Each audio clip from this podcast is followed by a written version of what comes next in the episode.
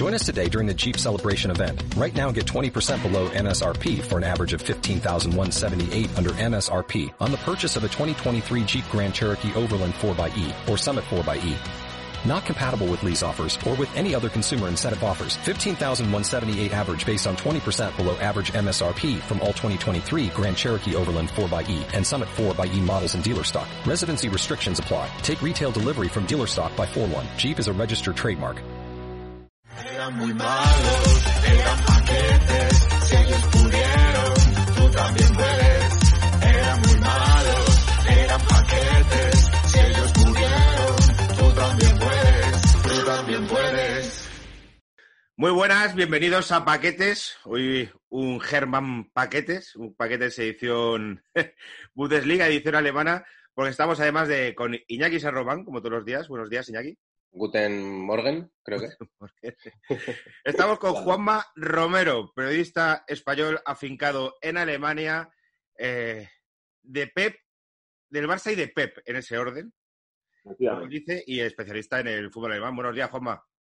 ¿Qué tal Álvaro? ¿Qué tal Iñaki? Pues nada, encantado de estar aquí en paquetes. Eh, yo tenía una lista de paquetes alemanes muy cortita, porque no hay muchos paquetes alemanes, la verdad. Uno se pone a analizar y también yo como periodista me cuesta mucho poner el, el- el- el- digamos la calificación de paquete a un futbolista, porque me puedo quedar en enemistades y no me interesa. Y, y yo creo que, bueno, eh, paquetes hay o futbolistas que no tuvieron suerte, digámoslo así, en Vale. Alemania, pero, pero bueno, eh, hablaremos de P, imagino. Yo Pero como recuerdo- en Alemania son tan productivos, no tienen ni paquetes. Son la, son la eficiencia extrema. O sea, no...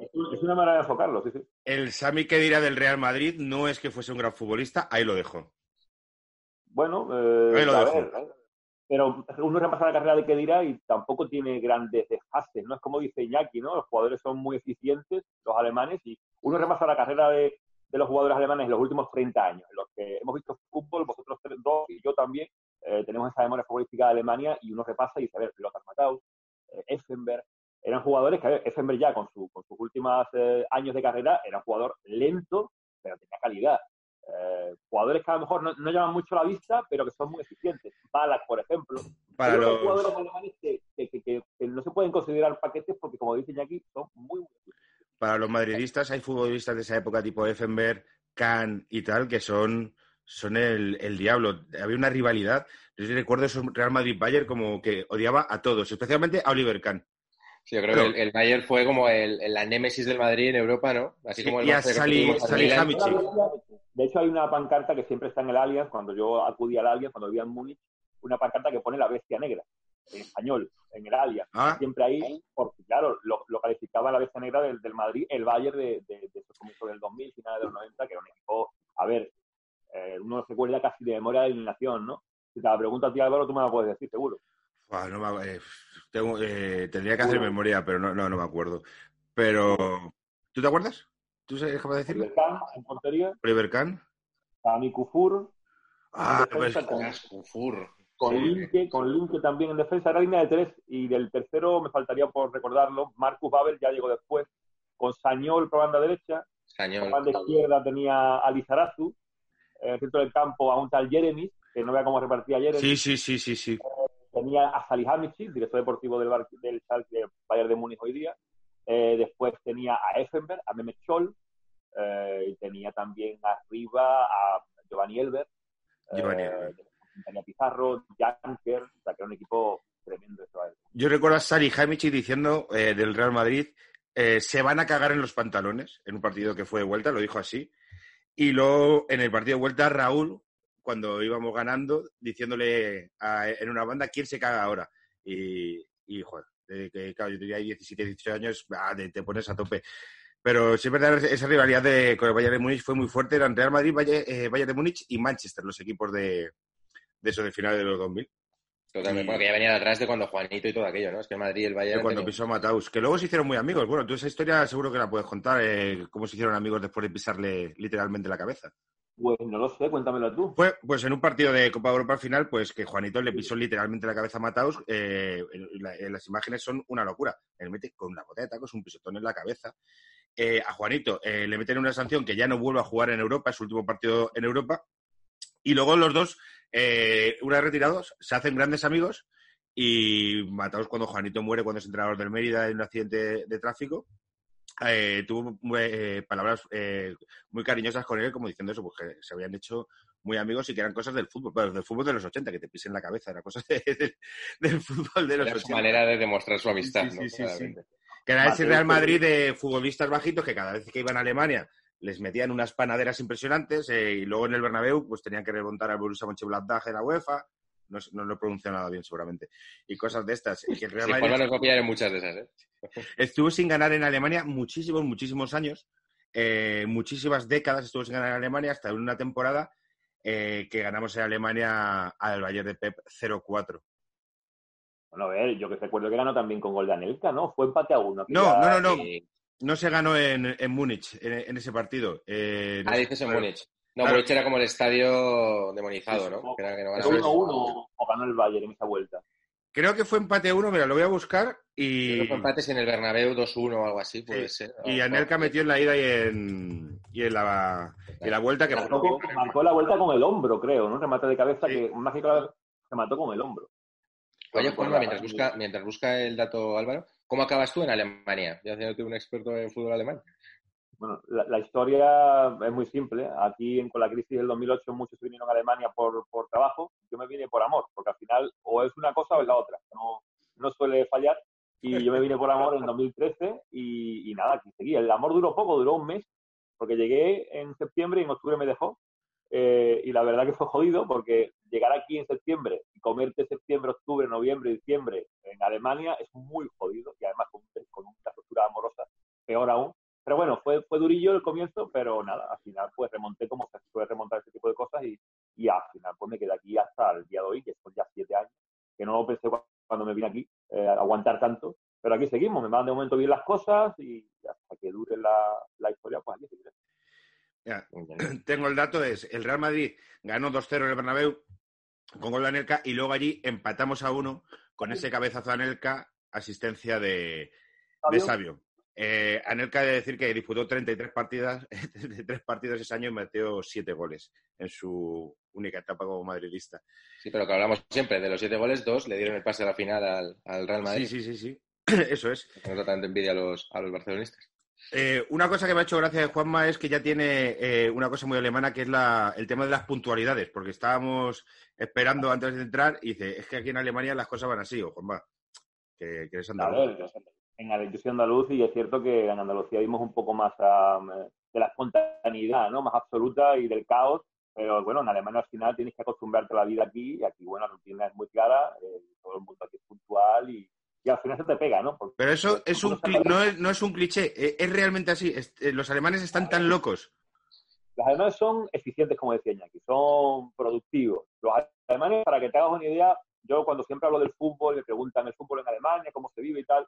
En Alemania el fútbol aquí es totalmente distinto a en el sentido de que el fútbol es el fin de semana. El fútbol es cuando vas a ver el fútbol con tu familia, tus amigos, a beber cerveza desde las once y media de la mañana, a ver el partido a las tres y media, que es una hora ya tarde para el alemán, tres y media, y este sábado, que es un día libre, y el domingo, pues disfrutarlo en familia. Pero a partir del lunes el fútbol prácticamente ni existe. O sea, al alemán le da un poco igual el fútbol y por eso en competición europea a veces hay campos, como pasó hace poquito con el Leipzig o el Wolfsburg, que no se llenan durante la semana, porque un partido a las 8.45 o 9 de la noche, aquí es tarde, aquí ya es una hora en la que el alemán está casi acostado porque el día siguiente hay que trabajar y hay que ser productivo. O sea, Europa no importa tanto, pues en ese sentido de la productividad alemana. Y el fútbol durante la semana es que no hay periódicos eh, diarios, no hay programas nocturnos en la radio, no hay informativos de deportes que duren una hora, que eso es también algo increíble. ¿Qué rellenas tú en una hora? Te lo dice alguien que ha trabajado en España en los medios de comunicación y he tenido que cubrir ruedas de prensa diarias de equipos de segunda división.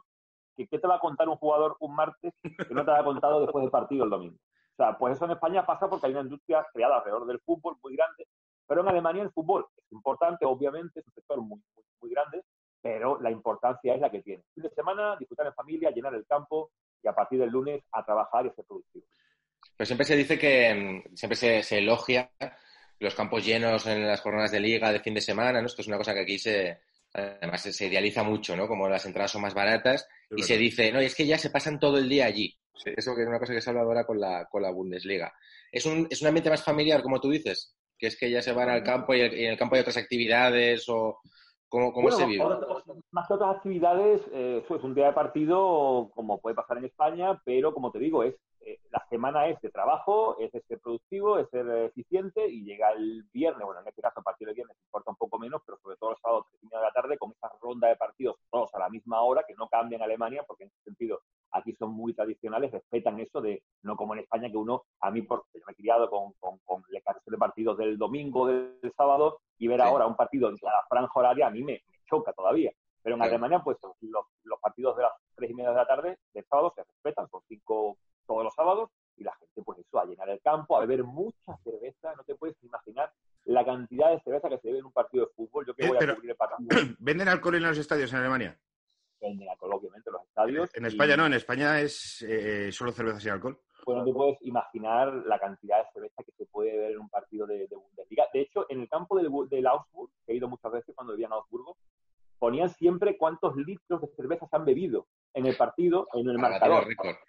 patrocinaba la marca de cerveza de la ciudad y ponía las, eran 35.000 litros o cosas así. O sea, una barbaridad. Y claro, la gente va a eso, a, antes del partido con su cerveza ya en el tranvía, bebiendo tranquilamente, todos muy pacíficos, nada de jaleo. Eso sí, al término del partido la gente va un poquito más contenta de la cuenta Hombre, y te puedes encontrar con algún que otro eh, conflicto, pero muy leve, porque la gente, como te digo, va a eso, ¿no? a disfrutar, a emborracharse a su, a su ritmo, a ver a su equipo y después a casa a dormir la mona. ¿Qué concepto más diferente? Y claro, aquí está prohibido el alcohol porque creo que habría Habría jaleo. Habría. Había jaleo, seguro. Claro, claro. Fíjate. Eh, ¿qué- ¿En qué zona de Alemania vives tú, Juanma, para hacernos nosotros una idea? Yo vivo ahora en Colonia, en Renania del Norte de Westfalia, que es una, una zona muy, muy confluida de personas. Aquí viven no sé, son 20 millones de personas, es la, la región más, más eh, poblada de, de toda Alemania. Y viví durante cuatro años, en, como digo, en Augsburgo, en el sur de Alemania, en Baviera, Ajá. de Múnich. Y ahí se vive muy bien, la verdad. Para mí Alemania es esa zona, es Baviera, y esto es una zona más industrial, más minera, más de trabajo y es más gris. Es que en el fútbol, te lo preguntaba, porque en el fútbol alemán yo detecto, eh, a lo mejor me equivoco, eh, y me juego un triplaco, que hay eh, todos los equipos, prácticamente todos son de lo que era la antigua Alemania occi- occidental, ¿no?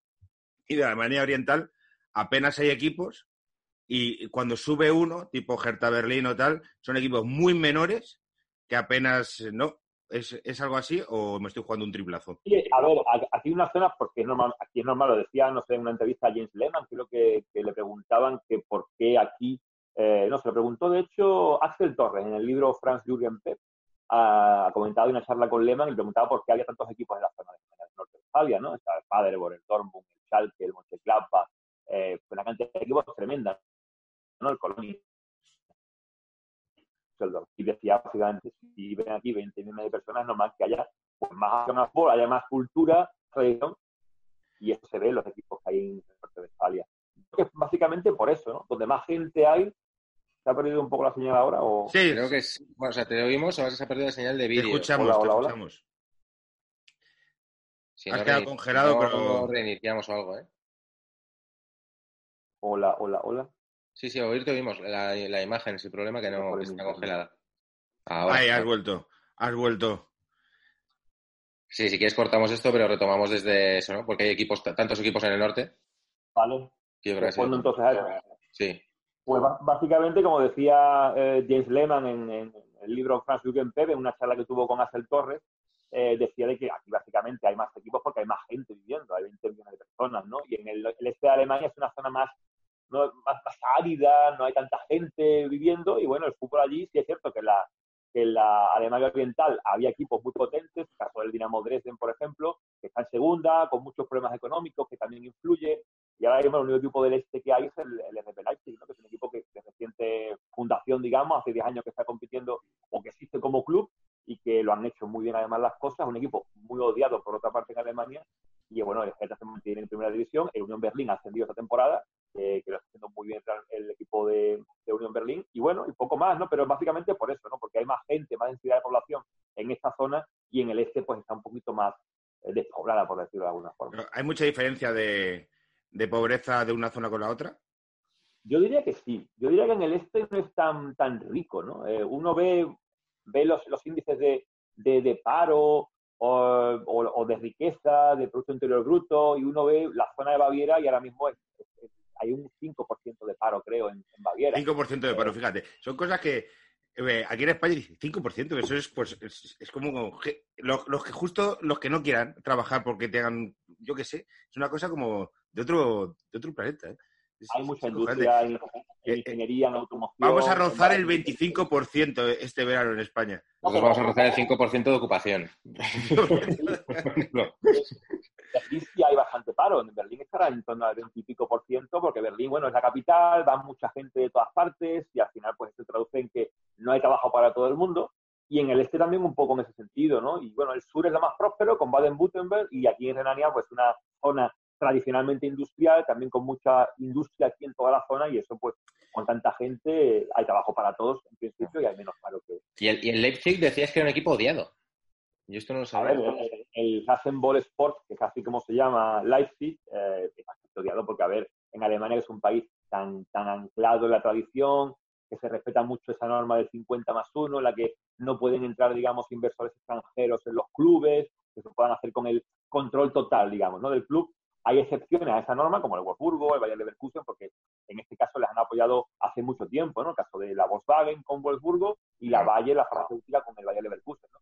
pero el RB Leipzig entra ahí un poco de aquella manera hace 10 años eh, por la marca Red Bull, que, invierte comprando un equipo muy humilde, el Markstraat, Ma- Markstraat, que se llama, de una ciudad pequeñita que estaba con problemas económicos en la cuarta o quinta división, compra la plaza, compra el club y a partir de ahí pues empieza a crecer poco a poco, invirtiendo eso sí un poquito más que el resto de equipos de la categoría, pero sin pasarse y con un proyecto muy serio, invirtiendo mucho en eso, en, la formación de jugadores y poco a poco va subiendo y en apenas 10 años pues se coloca la Bundesliga y además compitiendo para incluso ganarla cuando haciendo la temporada 16 ¿no? O sea que no acaba de crear, no tiene trayectoria.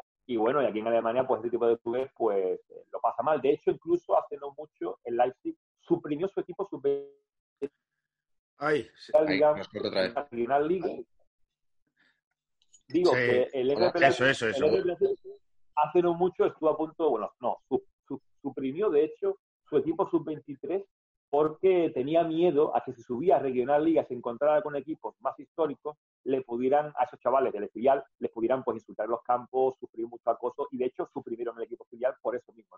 Así que es un equipo odiado en ese sentido, pero yo personalmente como periodista respeto mucho el proyecto que han hecho, porque es muy sólido, muy serio, y con gente joven que compran por poco dinero, los desarrollan y los venden por mucho, como Timo Werner ahora recientemente. O sea, yo creo que es un proyecto envidiable el suyo, pero bueno, Alemania como es tan, no voy a decir cuadriculado, pero bueno, tradicional y ese tipo de Te sale de la pues, norma, ¿no? Te sale de la norma y eso no, no convence. Un poco eso, un poco eso. Sí.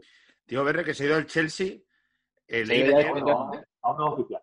aún no es oficial. Y que le costaba al Chelsea lo mismo que le había colocado a Morata. El dinero de Morata, básicamente, algo así. Que Morata podría ser un buen paquetazo. A mí es que me, pare- me- parece, me- me parece que Ahí coincidimos. el dinero que ha movido ese, ese chaval, lo- el, el- pues Madrid lo colocó por 80 millones de pavos a Morata. ¿eh? Sí. Pero ahí se dice que Timo Werner es un poco la nueva normalidad, ¿no? Que los nuevos fichajes van a ir más por, esa- por esas cifras, ¿no? Que se va a bajar un poquito. Eso se dice.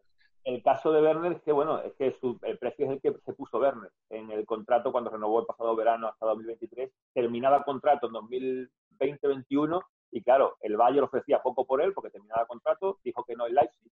Él tampoco se quería ir a España, tenía una oferta, por lo visto, del Atlético de Madrid, pero no se quiso ir a España, le quería jugar, pero o en, o- en Alemania o fuera. El Bayern dio poco dinero por él y en la renovación del contrato con el Leipzig incluyeron una cláusula que vencía el- o vence el próximo 15 de junio, por la cual si llegaba alguien que pagaba 50, 60 millones, se iría por esa cantidad. Básicamente ha sido eso. Has hablado del Bayern y antes de empezar a, a sacar paquetes y hablar de Guardiola, que es una cosa que además queremos hablar mucho porque eh, y, de Guardiola y de Juan Malillo vamos a hablar. Esta- Sí, sí. Y El vamos a hablar de que ha aparecido por El sorpresa fichajazo Timo de Guardiola, Juan Malillo.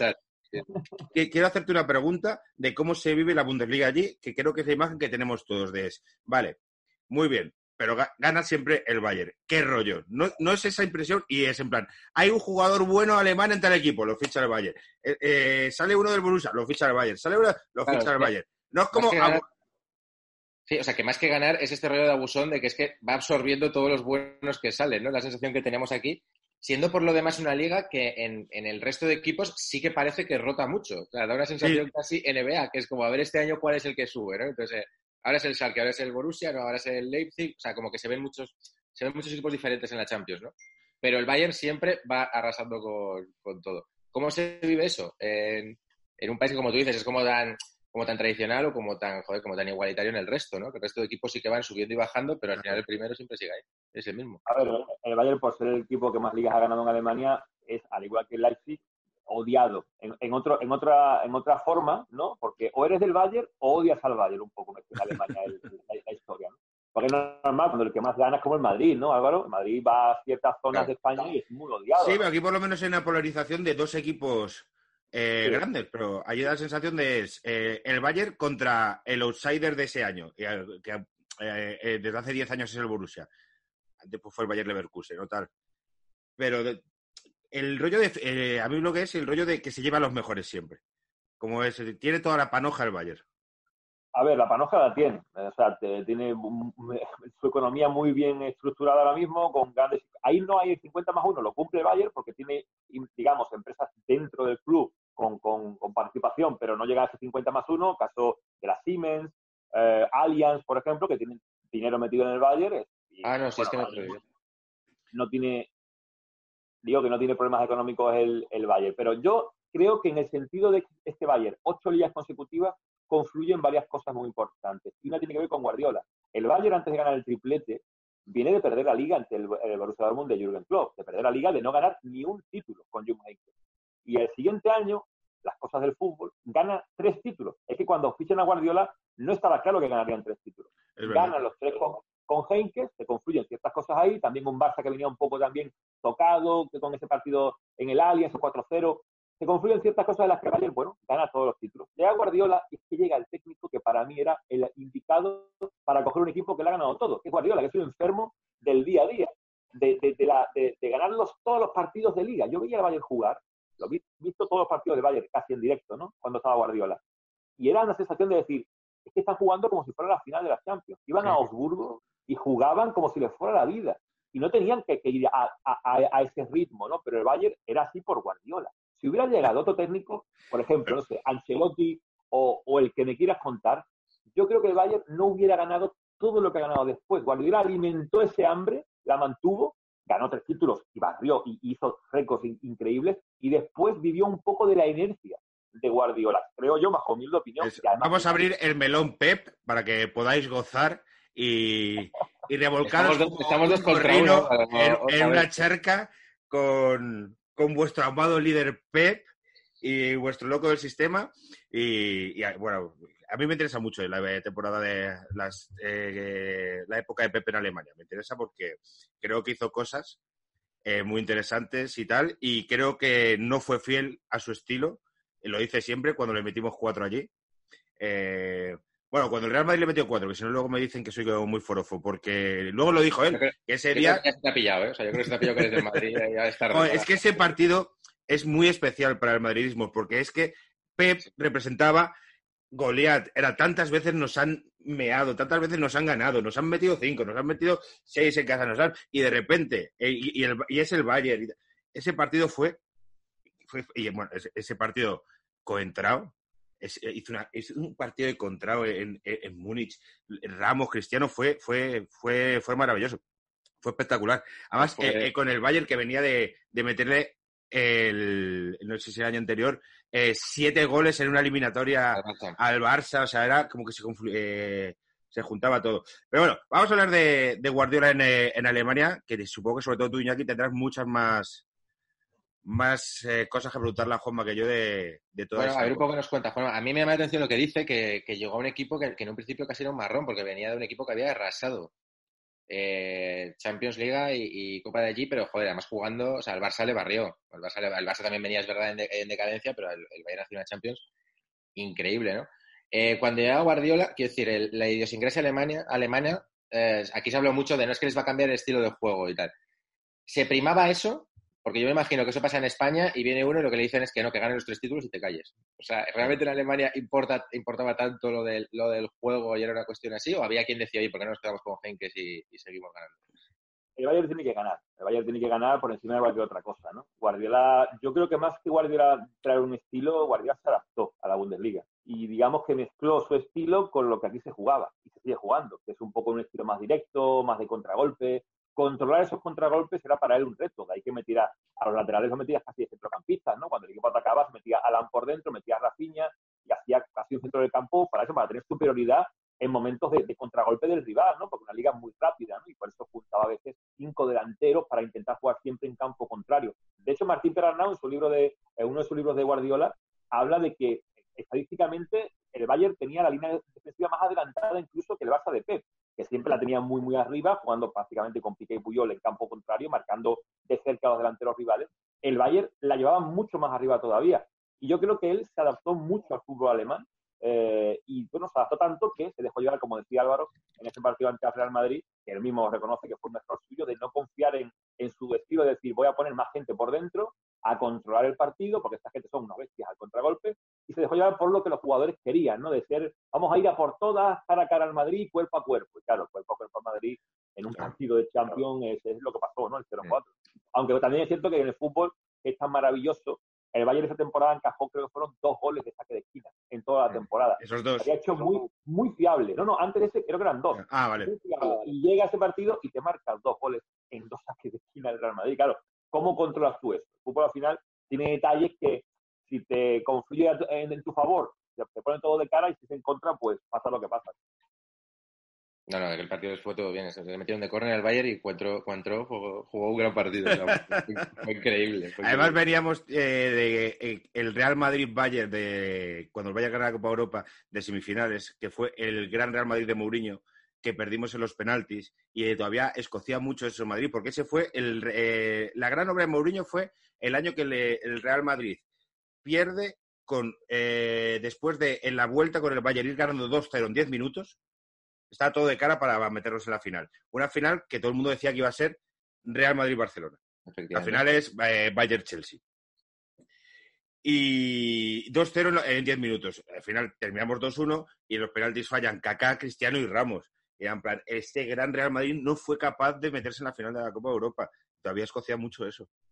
Bueno, al final también es un poco lo que ha pasado al Bayern de Pep, ¿no? Que uno analiza sus eliminatorias de Champions. La del Atlético de Madrid, Juanma, ¿cómo fue ese partido? ¿Cómo el Bayern de Múnich, que, que, además el Real Madrid gana la Copa Europa en 2014 en gran parte porque el Atlético de Madrid elimina a unos alemanes que eran unos animales, que con, es que yo no, no, entiendo cómo el Atlético de Madrid pudo pasar vivo de esa eliminatoria. Tú no, tú no lo entiendes y no lo entiende prácticamente nadie, ¿no? Yo estaba en el campo ese día y yo ha sido el partido en vivo que más me ha impresionado el ambiente. Y hablamos de un Allianz que es como el Bernabéu o como el Camp Nou, es un teatro en los días de, de, de, jornada de liga. Pero ese día había, no sé, una sensación de que esta vez sí, es la última temporada de Guardiola, claro. es quizá el último partido europeo de Pep, puede ser el último.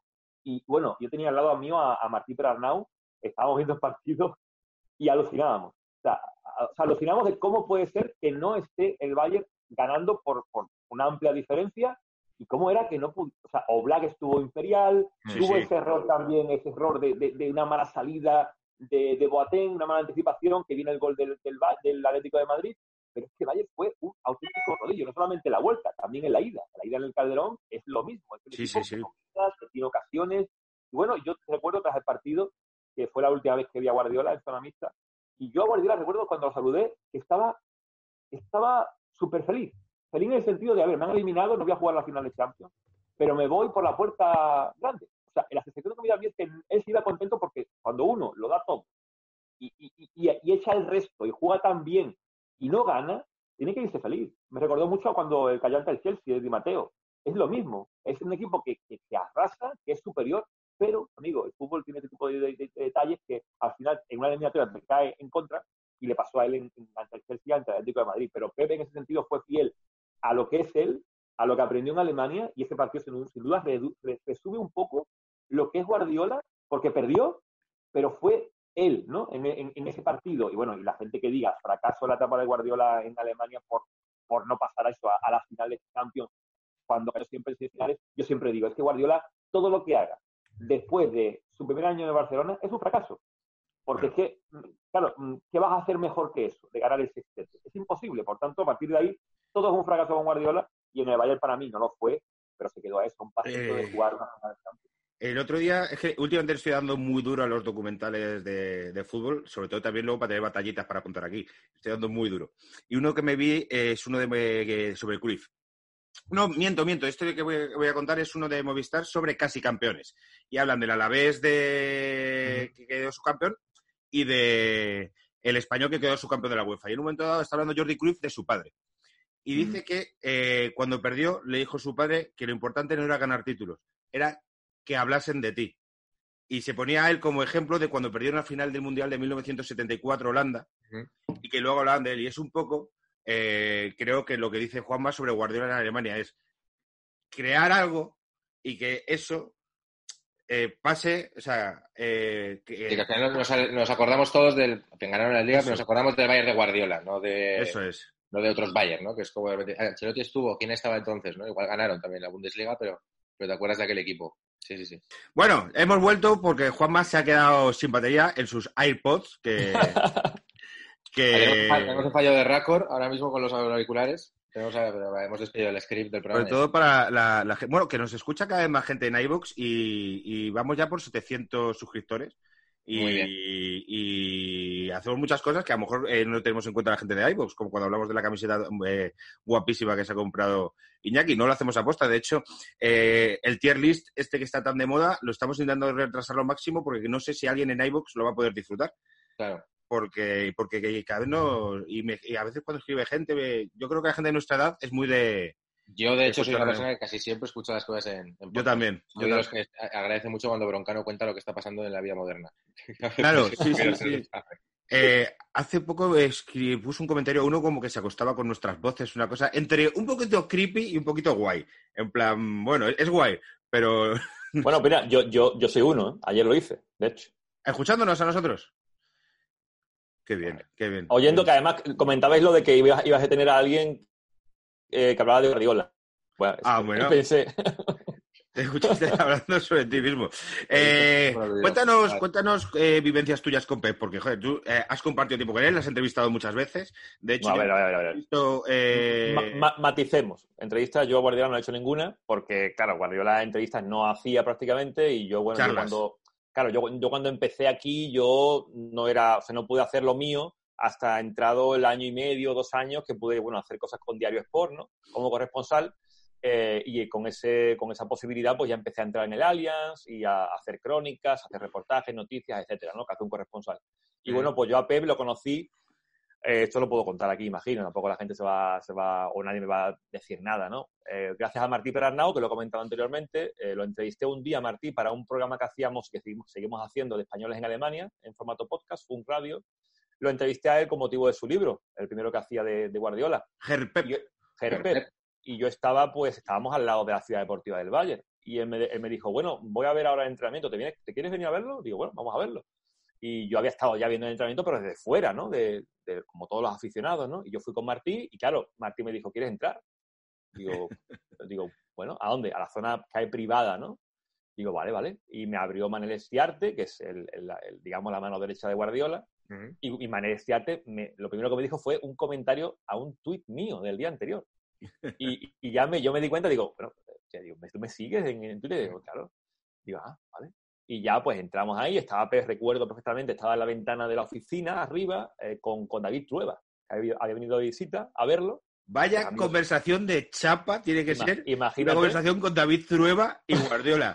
Madre Su mía, amigo- turra. su amigo, su amigo, es amigo, amigo íntimo de David Trueba, y nada, bajó, Claro. bajó de arriba de la oficina y nada, le dijo Martín, mira, este Guardiolato. Y hombre, Guardiolato, y nada, me abrazó y fue, fue sorprendente, ¿no? Yo me quedé como, hostia. Y claro, él sabía de mi existencia, me seguía de hecho en Twitter, porque él tiene una cuenta de Twitter, no sé la cuenta cómo es, porque es una cuenta así un poco oculta. Hostia, Eh, molaría que fuese la cuenta de Guardiola Wikitetas o una cosa de esas. Ni puta idea, yo sé la cuenta, sé la cuenta de él y la de Manel Estiarte, las dos. Bueno, la de- la, la- oficial, la cuenta la- de Guardiola. La de él no, pues sabía, me enteré en ese momento que tenían cuenta los dos, ¿no? Y me seguían en Twitter. ¿no? Y nada, empezamos a hablar un poquito así eh, manera ¿no? Sobre, incluso sobre el Real Madrid, recuerdo que bromeábamos con que el Madrid ese año no ganaría todos los títulos porque perdió Supercopa contra el Atlético de Madrid, recuerdo. Y ya decía, el Madrid ya no va a ganarlo todo y tal, en plan coña de como culé que es, ¿no? Sí. Y nada, y fue muy simpático y a partir de ahí, pues bueno, cada vez que había un partido en zona mixta, pues lo saludaba y tal, pero poco más, ¿no? Eh, poco, poco diálogo, poca conversación, porque es un tipo muy reservado, muy centrado en su trabajo y por eso tiene a Manuel Estiarte, que es un poco la persona que le hace de, de tapa, le, tapa todo lo que es exterior, ¿no? Y hace un poco de parachoque y él se centra en lo suyo, que es el fútbol. Y creo que últimamente se ha abierto un poco más a hacer entrevistas, pero cuando estaba en el Barça era hermético y en Alemania un poquito más y en Inglaterra se ha abierto ya definitivamente porque has dado cuenta de que también como técnico tienes una responsabilidad para comunicar y para hablar, que hasta lo he visto en YouTube hablando con DJ Mario hace poco. Con DJ Mario, sí, sí. sí es un tipo que ya... a todos los periodistas de este país. Sí, bueno, ya, ya digamos que e, e, ese hermetismo que tenía, porque se lo recomendó, creo que fue Bielsa, en una conversación que tuvo con él antes de ser entrenador o dedicarse ya a ser entrenador de verdad, Bielsa le decía de que, ¿por qué voy a hablar yo con, con, todos los medios si a lo mejor a un medio más pequeñito no le hago entrevistas. Pues opto por no hacer a ninguno. Y hago ruedas de prensa de una hora si hace falta, pero entrevistas individuales no, porque si no se la doy a este, no se la voy a dar al otro. Y es un poco su teoría al principio, pero como digo, se ha flexibilizado. Al final uno también va madurando en su, su profesión y se dio cuenta de que, bueno, eh, digamos, estirar un poquito más la, la, manga para que la gente pueda tener acceso a, a él, ¿no? Sí, bueno, también puede ser que quizá en Alemania la prensa, como tú dices, sea como más respetable o más seria, tenía malas experiencias. En España, todo el año que tuvo con, con Mourinho, la, la prensa de un lado y de otro. Y luego yo recuerdo que él tuvo una mala experiencia con un periodista italiano que era amigo suyo y le, desveló, no, recuerdo muy bien de qué era, pero era de la etapa del Brescia. Él dio una entrevista, como antes de estar en el vaso en la etapa, y desveló algo que le había dicho de récord él y tal, y, yo creo que a partir de ahí ya como que se le cruzó y dijo, pues mira, eh, Sí, porque a ver, yo cuando, cuando hablo de Guardiola, mm, yo intento ser, a ver, yo soy periodista o me dedico a esto, ¿no? Y yo he tenido que hablar cosas de Guardiola que a lo mejor a Guardiola no le han gustado. Cuando han salido informaciones en Alemania, pues no le habrá gustado lo que se ha dicho. Yo recuerdo que a mí, por ese tipo de informaciones, a mí, digamos que de algún modo me hicieron el, el, vacío. O sea, yo sentí el vacío y eso, pues yo me acuerdo en su momento que, que me quedé sorprendido en plan, bueno, pero sí, esta es mi profesión, ¿no? Yo tengo que, que, que informar de lo bueno y de lo malo, ¿no? Pero me di cuenta de que al final todos los entrenadores, sea Mourinho, sea Pep, son iguales. O sea, uno a lo mejor tiene una aura distinta que el otro, pero al final los entornos son o estás conmigo o estás contra mí.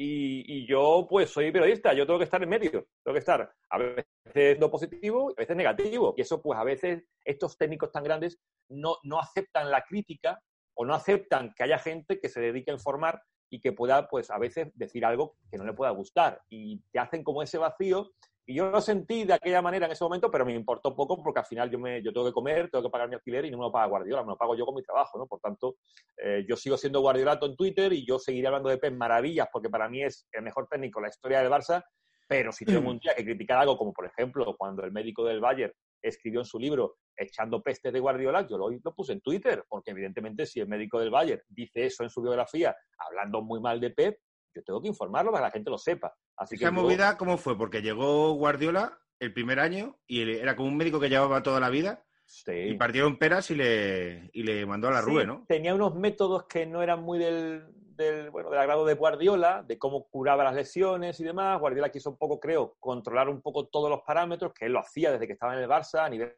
alimenticio, de, de lesiones y demás y no se entendieron, no hubo feeling, eh, porque el Bayern, como te digo, es un club muy tradicional y este médico pues lleva toda la vida en el Bayern y de hecho volvió al Bayern cuando se fue Guardiola, ¿no? Sigue, sigue siendo el jefe médico del, del club y acabó mal, bueno, de hecho decía en su libro eso, una discusión de que, de que eh, había tirado, había, no sé si tirado una mesa por los aires en el comedor, en definitiva, es una discusión que tuvieron y él no aceptó eso y se marchó porque no quería vivir eso en el club en el que ha estado toda la vida, se le perdió el respeto, como él decía, que también te digo, es lo, su versión, no conocemos la versión Claro. de Guardiola.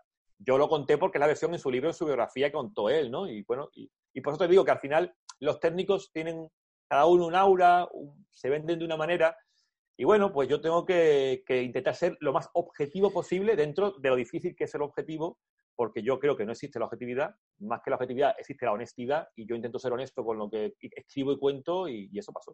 Si es que Claro. nos decía otro día Denis Senabre, que él intentaba no conocer a la gente de, de la profesión para poder Sí. ser objetivo. Y luego hay otros periodistas, por no dar nombres, que esto es lo contrario, que son amiguetes de los futbolistas, y es que es muy difícil luego ser objetivo. Es muy, muy difícil, porque dices, si es que este tío es amigo personal mío, ¿cómo le voy a matar en una retransmisión? Entonces, creo que lo mejor es lo que tú dices, ponerte en una posición intermedia y decir, esto, esto- ha pasado esto.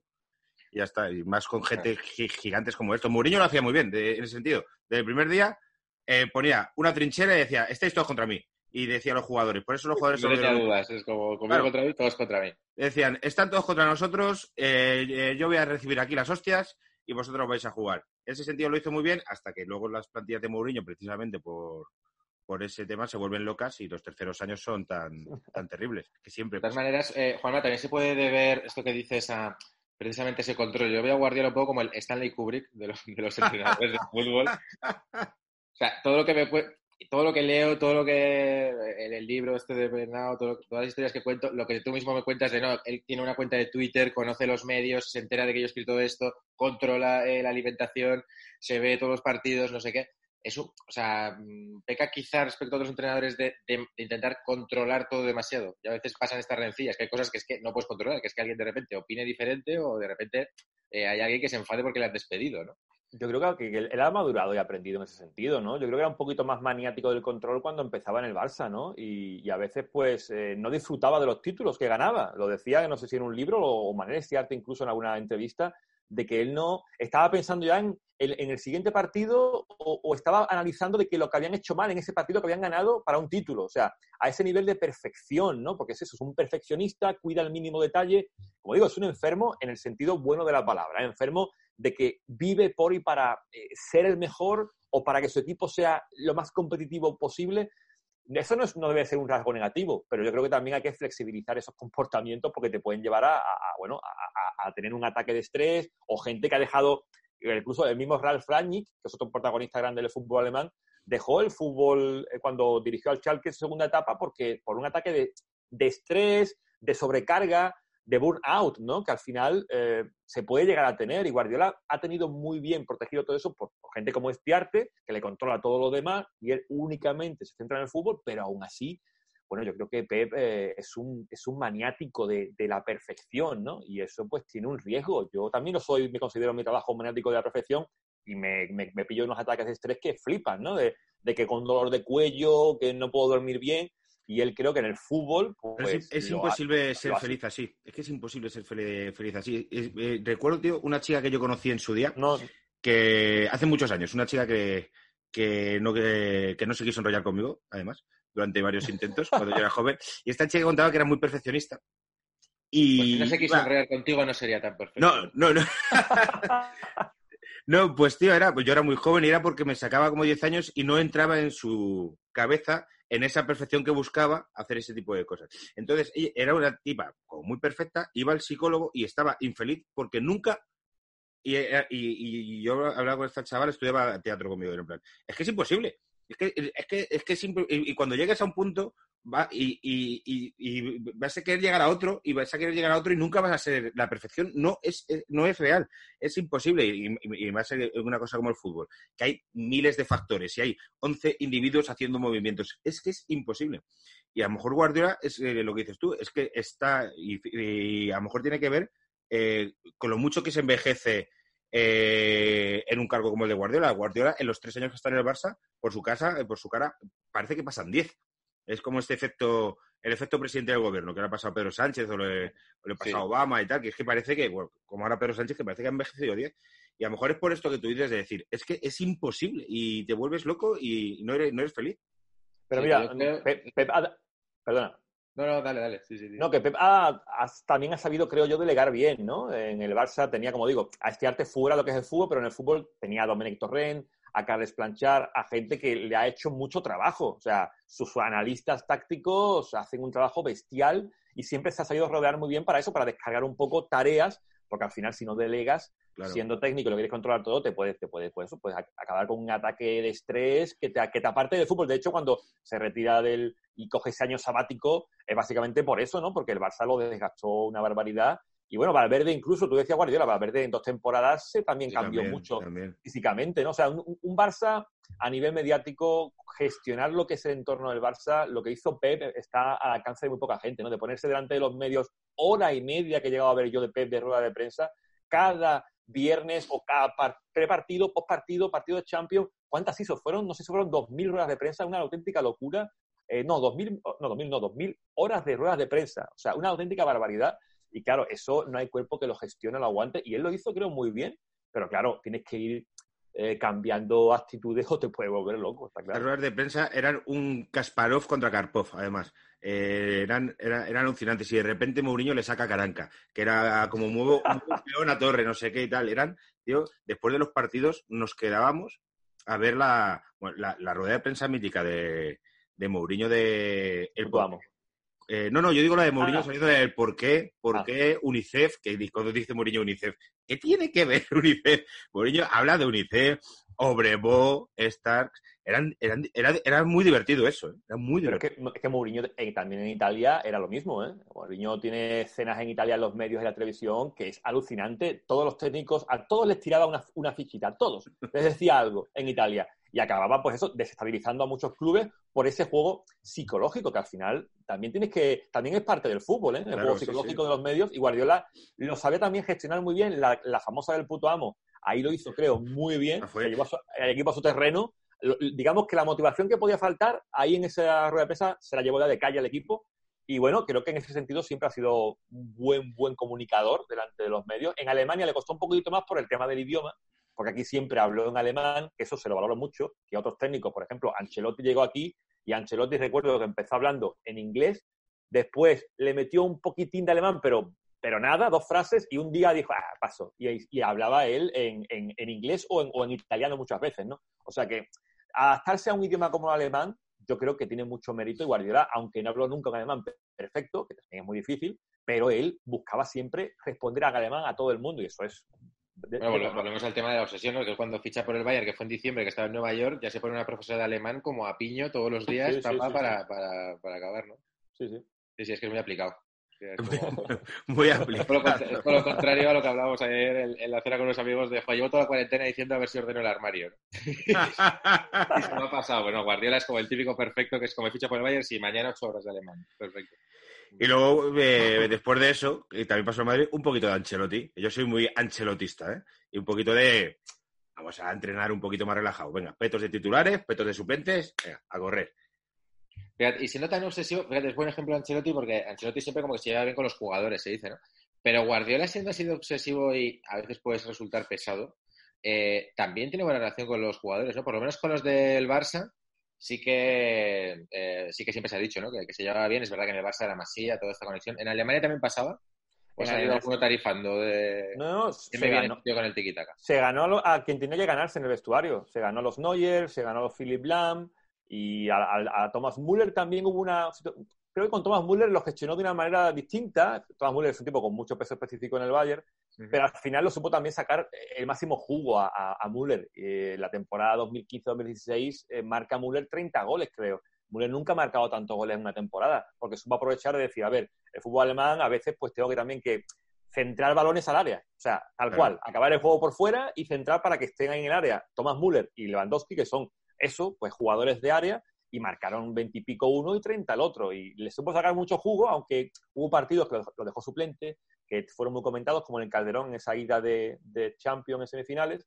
Pero bueno, aquí la prensa, eso también ha tenido suerte Pep, no es tan, tan, tan como es en España, de buscar cualquier imagen para sacarle punta. En Alemania se comentó mucho esto que te decía de Müller, también la suplencia de Götze, que no jugó mucho con Guardiola, porque bueno, Götze para mí lo que tiene, si podemos decir un paquete alemán, a lo mejor Götze. A ver, y no Sí, por... yo, te, y yo no- te quería sacar este tema, ¿eh? Sí, sí. ya, a ver, Götze, la gente te dirá, no, pero Jürgen Klopp hizo dos temporadas muy buenas. Sí, las hizo buenas, jugando de media punta y tal. Era un jugador que, que podía tener un recorrido, pero Götze marca el gol de la final del Mundial y Götze desaparece por completo. O sea, es un jugador que ya es casi exjugador, se dedica a hacer TikTok con su, con su mujer y, y- y- y realmente, no, a ver, tuvo también un problema metabólico, que, que el hombre lo pasó mal también, pero ¿El futbolísticamente... problema metabólico es que estaba gordo? Porque No, decir, pues eh, Marcelo Higuaín y yo también tenemos problemas metabólicos. Es decir, eso... No, no, era un problema, creo que un problema serio, ¿no? Eh, de salud que tenía y tal, y, y bueno, y por eso dejó de, de- de- de jugar con continuidad, y bueno, entre eso, lesiones, falta de ritmo y tal, ha, ha desaparecido, y de hecho, bueno, ahora se va a ir del Dortmund, y no sé dónde va a acabar Mario Götze, decían que el Sevilla estaba interesado, dudo mucho que el ritmo que imprime el Sevilla con Lopetegui de presión y tal, Götze no está para eso. Y yo creo que Götze fue también uno de los símbolos en cuanto a ese Bayern de, de Guardiola, de, de que Guardiola es un tipo, y ya que estamos en el tema de paquetes, y creo que no olvidemos Sí, sí, punto sí. que es importante en el programa, el tema de paquetes en el Bayern, Guardiola también tuvo jugadores que no supo, digamos, sacarle el máximo, ¿no? Y cuando uno ve los paquetes de Guardiola o los jugadores que no han funcionado con Pep, al final hay un patrón claro que son normalmente defensores o son centrales. Uno mira, el Barça de Guardiola de la primera temporada tiene a Cáceres, que llega del recativo de Huelva, que juega muy bien en el Reque como central, y bueno, fue, te he visto y no me acuerdo. Después llega Chigrinsky, que Pep tenía mucha confianza en, en Chigrinsky para jugar como central, sacar la pelota jugada, sí, sí, porque el tipo tiene mucha personalidad. Chigrinsky, ahí lo, lo vemos, ¿no? Gran Después, mitazo de este programa, sí. En el, en el Bayern tenía a, a Bastuber, que también es cierto que Bastuber fue titular importante con Alemania en la Eurocopa del 2012, era un joven prometedor en defensa, jugador alto, corpulento, se lesiona gravemente la rodilla, llega al Bayern y entre lesiones y tal no pudo tener continuidad, pero también es un jugador que, que, bueno, que en ese aspecto de central con campo por detrás, tan grande y con poca cintura, mal. Dante y Boateng, Guardiola sacó oro de esos jugadores. De Dante, no sé cómo, cómo jugó tantos partidos con Guardiola. Boateng, bueno, recordamos la, la, regate de Leo Messi. la ¿no? que le hace Messi, macho. Claro, Boateng, de- a Boateng, yo he visto a Boateng hacer pases de que es su mejor virtud, los pases largos, los cambios de orientación, etcétera, con un culo enorme, con poca cintura, y Pep le sacó, como digo, petróleo. Hay jugadores como Jan Kirchhoff, que no le sonará a nadie, que lo tuvo Guardiola en su temporada segunda o primera, recuerdo, que acabó por ahí deambulando en Inglaterra, en el Sunderland, y está jugando en tercera división ahora. También tuvo lesiones, pero es un jugador también tipo central, harto, corpulento, que parece que sí, pero que si tiene una lesión y ya no puede tener esa envergadura física para sacarle petróleo, se deja, se queda en el camino. Así que yo creo que Pep tiene un, un- lazo común con los centrales como jugadores que, claro, Guardiola exige mucho en su estilo de juego a los centrales. Y si no tienes condiciones muy concretas, de hecho Mascherano no era central y Pep lo explota como central porque era un jugador idóneo para lo que Pep quería de acompañante, digamos, de Piqué, ¿no? O sea que para ser central en un estilo de Guardiola hay que ser, bueno, tener cosas muy concretas. De hecho, Guardiola en el Bayern, y perdona que me enrolle, eh, confió más en Kimmich y Álava de centrales que en un tal Serdar eh, Tachi, que era central, que jugó en el Stuttgart y vino de Esparta de Moscú cedido, no contó prácticamente con minutos con Pep porque él confió más en Kimmich y Álava, que tenían esas facultades técnicas, digamos, para jugar, claro. Y, y bueno, Pep ha hecho cosas, yo creo que son novedosas en, en esto del fútbol, eh, de meter laterales por dentro, como decíamos, de jugadores sacados de posición que rindan en otras, Ibrahimovic, que puede también ser un paquete de, de Guardiola, realmente. Su Sí, sí, Ibrahimovic tuvo seis meses y le quitó el sitio Boyan. Una cosa impresionante. Totalmente. Boyan y Pedro se hicieron con el equipo. Ibrahimovic yo lo veía de verdad y yo decía, este no puede ser Ibrahimovic, es un hermano gemelo. No es Ibrahimovic, porque parecía torpe con el balón en los pies. Ibrahimovic cuenta que tuvo muchos problemas con Pep. El filósofo le llama y que. Eso, pues, es seguro. Y que, que- que le quería pegar. O sea, que Ibrahimo- Ibrahimovic te quiera pegar no es una cosa buena. No, no, sí, hablaba de, de discusiones en su despacho y movidas y tal, porque claro, le pedía cosas a Ibra que Ibra pues no estaba dispuesto a aceptar y también el peso del equipo recaía en Leo Messi. Claro. Y claro, una prima donna como, el, como Ibrahimovic pues quería también los focos para él. Y claro, Le pedía pues, cosas como bajar a banda, a recibir, como presionar, pelear. Pues Y yo, re- claro. yo recuerdo verme un vídeo de highlight de los goles de Ibrahimovic con el Inter la temporada anterior y yo decía, vaya pepino que hemos fichado, vaya jugador, qué golazos, qué, qué sí, espectáculo, qué dominio. Y llegó y mira, marcó esos siete goles consecutivos en liga y después se, se perdió. Sí, es que empezó muy bien. Y recuerdo una foto de muy graciosa de Ibrahimovic de un gol que mete y lo celebra con los compañeros, que son Iniesta, Xavi y tal, y es como un gigante con enanitos. Es muy graciosa esa foto, esa celebración con Pedro y tal, el Barça de, de los bajitos. Mira, he buscado fichajes de Pepe en, en Alemania, de los peores fichajes, y eh, destacan tres, que son Benatia, un tal Sedat Taski y un tal Sebastián Rode. Sebastián Rode jugó también poco eh, con Pep, al final es un jugador diferente, es un centrocampista, más todoterreno, y bueno, con Pep sí cierto que no jugó tanto, no tuvo minutos, como otros tantos jugadores con, con Pep en el, en el Bayern, pero bueno, al final se ha hecho carrera en Alemania, ha jugado, está jugando sobre todo en el Eintracht de Frankfurt, bastante ya estable en, en el equipo, pero bueno, ese que decías, Tachi ya lo he comentado, lo he comentado antes, Benatia tuvo también mala suerte con las lesiones, bueno, también ha jugado a la Juventus, central, yo creo interesante el marroquí, pero bueno, jugadores, por ejemplo, un caso muy curioso, el de Gaudino, el hijo de Gaudino. el hijo de Mauricio, Maurizio Gaudino, que fue internacional con Alemania en el Mundial del 94. No llegó a jugar ningún partido en ese Mundial, pero bueno, era internacional con Alemania. Eh, su hijo debutó con Pep con 17 años. Y aquí la gente empezó a decir, ¡buah! Este puede ser el nuevo talento de la cantera del Bayern y tal. El chaval no jugó apenas. Eh, se fue a Italia, al Chievo Verona. En el Chievo tampoco jugó prácticamente nada.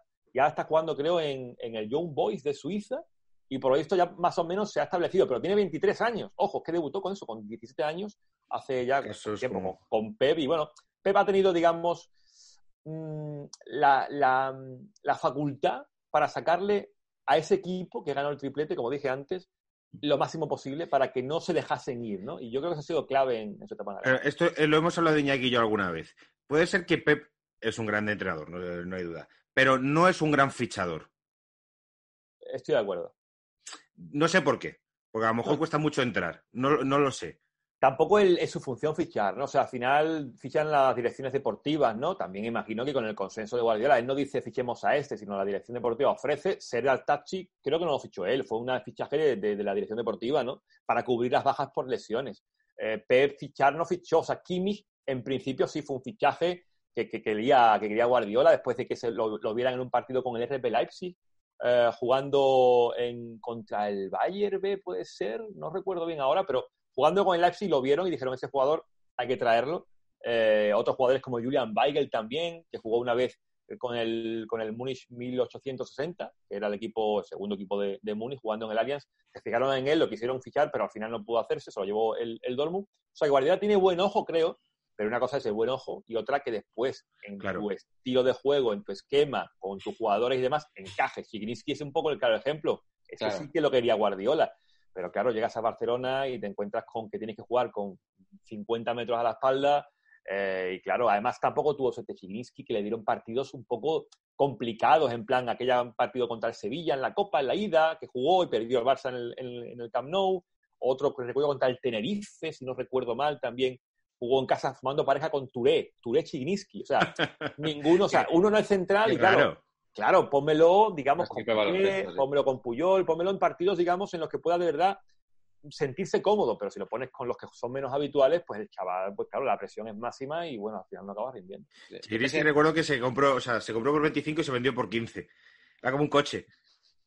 Se vendió, sí, sí, bueno, luego se lo devolvimos en plan de con el, con el ticket, exacto. Sí, yo siempre he pensado que, que Guardiola lo que hace es apuestas arriesgadas, tipo las de Chigrinsky, o me acuerdo cuando, cuando él estaba, cuando sonaba como director deportivo, cuando se presentó a las elecciones Basat, que al final ganó la porta, que, que siempre se decía que quería a Reyes, o sea, que tiene eso en común, yo creo, con Cruyff, que de repente ponía el ojo en alguien que es como de, hostia, me, me ha flipado este tío, eh, Mm. es Curza, ¿no? Me acuerdo de Sí, momento, sí, es Curza. como de, me entra como la venada de he visto este tío en un partido, justo encaja en mi sistema, no sé qué, no sé cuántos, fichajes un poquito más estrambóticos, digamos, y luego no le, no le terminan de funcionar. Pero en el, en el Bayern, eh, es otra pregunta que te quería hacer. Claro, ¿Cómo de fuerte es la dirección deportiva? El Bayern siempre tiene esa tradición de que es un equipo de futbolistas, eh, presidente futbolista, director deportivo futbolista. ¿Cuánto mandaba ahí Pep en la confección de la, de la plantilla? Él tuvo a, El Barça tuvo bastante manga ancha, por lo menos al principio, cuando se pegó la limpia aquella de Ronaldinho y tal, era capitán general. Aquí la figura del director deportivo en Alemania es muy importante. Es una figura que, bueno, que está en los banquillos de- del, del equipo de los partidos. Ayer, de hecho, bueno, expulsaron a... Ayer cuando estamos grabando esto. Está Eh, se- se- literalmente sentado en el banquillo. Sí, sí, sí, sí. Eh, está al lado del, del entrenador, es la figura, después del entrenador, más importante que hay en el banquillo. Y de hecho, ayer expulsaron al director deportivo del Gladbach eh, porque se quejó de un gol anulado, no, de una expulsión, perdón, de Alessandro Plea a Max Eber. Lo expulsaron porque se fue a insultarle al cuarto árbitro, ¿no? O sea que el, el director deportivo es una figura muy de peso en Bueno. Alemania. Y Matías Sammer, además, que es una figura legendaria en Alemania, era el director deportivo de, de, vale. Bayern de, de Guardiola. Y claro, Matías Sammer, pues tenía yo creo que buen ojo, de hecho es ayudante a la Secretaría Técnica del Dortmund ahora, eh, porque el tipo sí ficha, creo, más o menos bien, y en el Bayern, bueno, no, ya había un equipo consolidado, o sea, tampoco le hacía falta al Bayern fichar jugadores, porque tenía muy buen equipo, pero creo que no fichó mal, Douglas Costa fue un buen fichaje, Kingsley Coman fue un buen fichaje, o sea, hubo por ahí cosas buenas, eh, y como digo, Matías Sammer hacía el trabajo de despachos y Guardiola imagino que daría el visto bueno a un hombre o al otro, pero él sí es cierto lo que decía, ¿no? De que tienen un ojo eh, bueno, eh, pero a lo mejor no acierta del todo cuando se pone sobre el campo, ¿no? Yo creo que Guardiola es el mejor gestionando eso, plantillas, sistemas de juego, pero a lo mejor fichando, pues no lo ficharía yo como Y scout. sacando chavales, que eso, por ejemplo, eh, con su Nemesis Mou, Mou no, ha- no ha puesto un chaval en su vida. O sea, no, no, no saca. Mou no le gustan los chavales de menos de 25 y Guardiola, que eso eh, contribuye en el patrimonio al final de un club. Es decir, eh, Guardiola llega y sé que nada más empezar se casca un Busquets. Era, ¿quién es este señor? ¿El Bayern eh, hizo eso también? ¿Sacó a gente de la cantera? ¿O No. no, con- no conocía? No, no- No, no, te, te- decía lo de Gaudino, porque ya luego Gaudino fue un poco ese jugador que la gente esperaba que fuera ay, el, el próximo jugador de la cantera del Bayern, pero yo creo que más por falta de calidad de los jugadores de la cantera del Bayern. Es cierto que el Bayern desde 2010 no saca un canterano que se estabilice en el primer equipo. Álava ha sido el último, que debutó en 2010 y ahí sigue, ¿no? Ostras, 10 Joder, años lleva ya Álava, 10 años. Debutó en 2010 y ahí sigue y es el último canterano que se ha consolidado en el primer equipo. Desde entonces no ha habido ni uno solo que suba y eso es un drama en el Bayern. De hecho, bueno, invirtieron en una ciudad deportiva, el Bayern Campus, que es espectacular. Gastaron 80 millones de euros en construirla, con campos, con un centro de alto rendimiento para los jugadores de la cantera, para por fin, por fin, sacar a jugadores ya pronto. De hecho, esta temporada ha debutado con, con Hansi Flick, ha debutado León Dayaku, ha debutado Oliver Batista Mayer, que es para mí uno de los grandes canteranos del Bayern. Ha debutado también Joshua Zirkse, este delantero alto para los partidos en los que lo juega Lewandowski. Alfonso Davis no es canterano, el canadiense este que es un animal. Davis. Llegó de Montreal hace pues, dos temporadas. Eh, joven, pero bueno, es un, no se puede considerar canterano. Llegó ya prácticamente al primer equipo. Jugó Es buenísimo, buenísimo. es un espectáculo, Alfonso Davis, es una bestia. 80 millones que se ha gastado el Bayern en Lucas Hernández.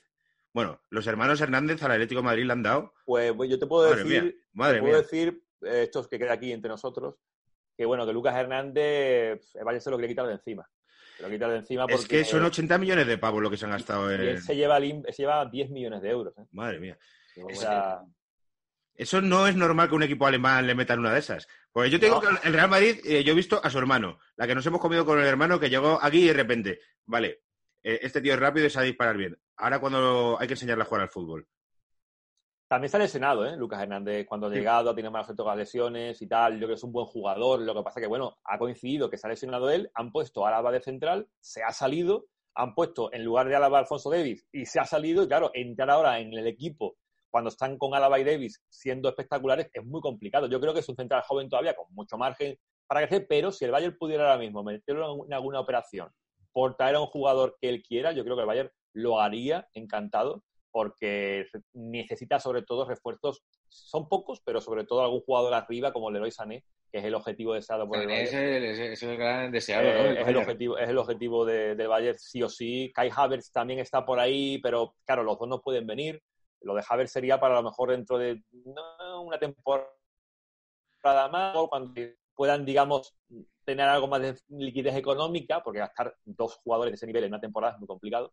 Y además en Alemania, te digo, Alemania no es una liga que gaste mucho dinero en fichajes. El otro día miraba los 100, los 100 fichajes más caros de la historia del fútbol y Alemania, como fichajes propios, tiene dos en esos 100, que son Lucas Hernández, que son 80 kilos, y otro que es Corentín Torizo, que pagaron 43 y pico. O sea, dos entre los 100 más caros de la historia del fútbol. O sea, son muy pocos. Y Muy entre los. Traspasos más caros de la historia del fútbol, pues al final también es un poco un... eh, se vinculan ambos, ambos casos y tiene a 10 fichajes entre los 100 más eh, caros de traspasos, digo. ¿eh? Pero en fichajes solo dos entre los 100 primeros. Por tanto, Sí. Alemania cuida mucho el invertir y si invierte, invierte en casa, o sea, en equipos Claro.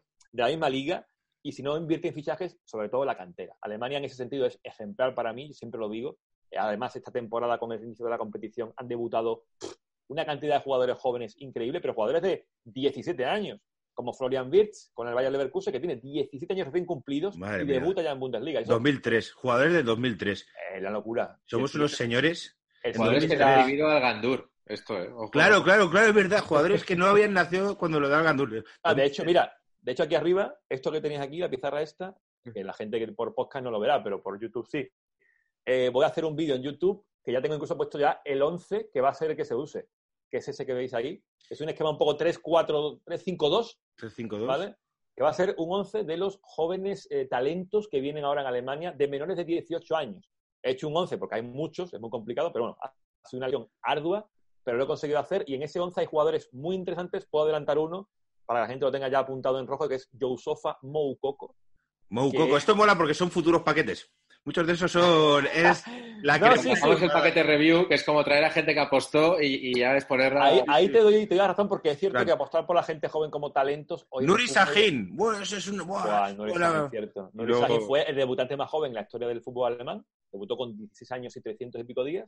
Pero este Moukoko, seguramente, ahora con el parón por el coronavirus, se ha complicado un poco la cosa porque en principio iba a entrenar con el Bayern, con el Bayern, con el Dortmund en marzo, pero bueno, tiene 15 años y debutó con el sub-17 con 12.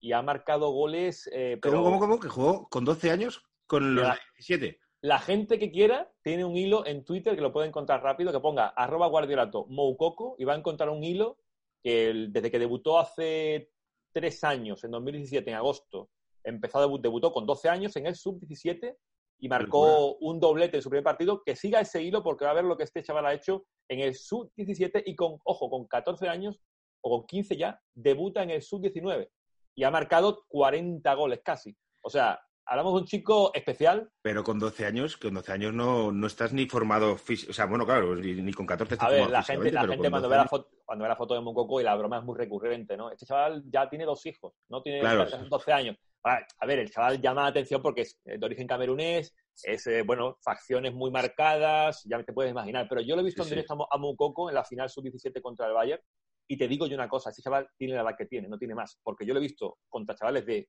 eso, de 17 años, 18, y era un niño, era un niño al lado de hombres. O sea, que tiene la edad sí. que tiene seguro, y como te digo, ya han aprobado en Alemania una nueva normativa de que los jugadores a partir de 16 años pueden debutar en la Bundesliga. El caso de Sahin es una excepción porque ya estaba a punto de cumplir ya los 17, O sea, estamos hablando de que nació en el año 2008. 2004. O sea, 2004. Joder, ma- madre mía, qué, qué buenas cuentas hago, ¿eh? Noviembre 2004. 20 de noviembre 2004 nació Mungoko. En 2004. Iñaki, Sí. 2004 habías terminado la carrera. 2004 fue el año que terminé la carrera. Mira, mira. toma- Espera- Esperanza Aguirre.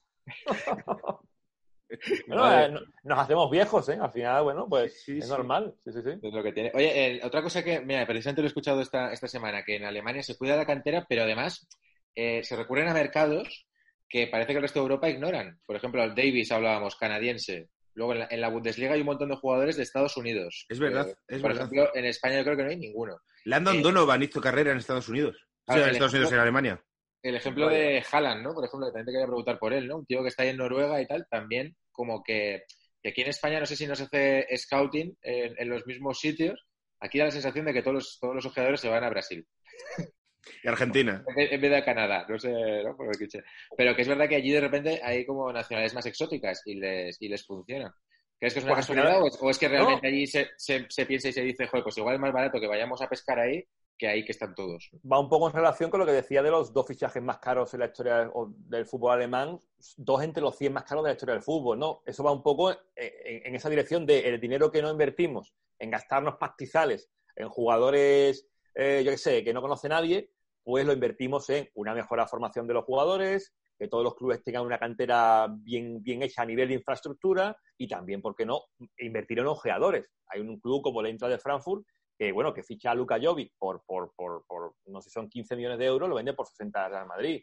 Eh, Jovic, eh, explícanos, eh, porque... Ahora, en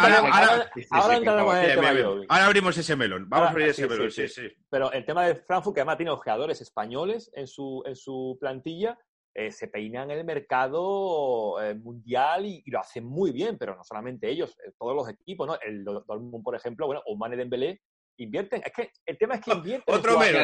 Otro melón. Espera, espera, espera, espera. Ahora vemos los dos millones, pero yo creo que, que también tiene mérito de decir, este chaval lo, ha- lo ha petado, me gasto estos 15 millones de euros, porque Barça lo tenía para ficharlo por 15 millones de euros a Dembélé, pero dijeron, no, es que tenemos a Neymar, no sé cuánto, no va a jugar.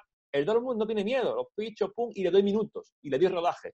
Y con Claro. Tuchel lo hizo muy bien, y Sancho lo mismo, se viene del City de Guardiola en el filial porque no veía posibilidad de tener minutos y la gente elige venirse a Alemania porque van a tener minutos. Y los chavales no son tontos. Dice, a ver, es cierto que eso a nivel de competitividad lastra un poco a los equipos alemanes porque son como un trampolín a un equipo superior, que, que la verdad que se ha asentado un poco así el fútbol alemán, equipos como el Leipzig, equipos como el Dortmund. Nagelsmann en Leipzig quiere cambiar un poco esa tendencia de que sean jugadores que quieran hacer carrera en Leipzig para ganar títulos.